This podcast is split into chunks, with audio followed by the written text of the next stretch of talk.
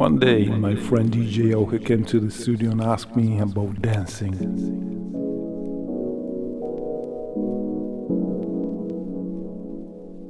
The first time in my life that I was caught with the dancing virus, I must have been something like 14. And it hasn't left me since then.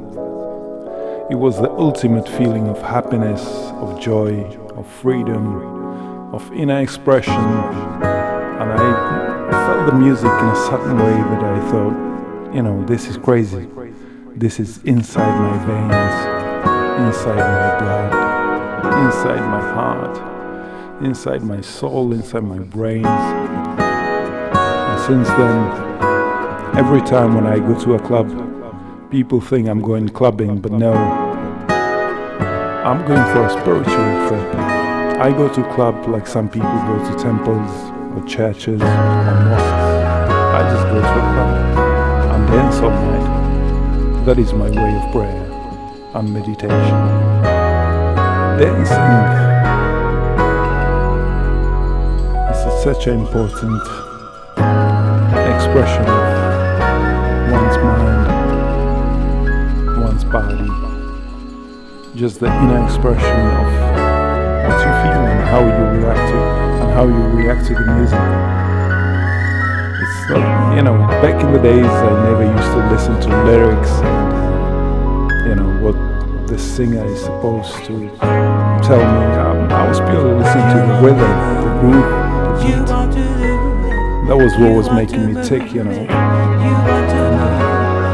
would just dance all night long. You just, you know, dripping wet from sweat. Just have the ultimate joy. You want to move it. You want to move. You want to move. You want to do it. You want to move it. You want to move it. You want to move it. You got to move it. Move it to the groove, hey baby. Out.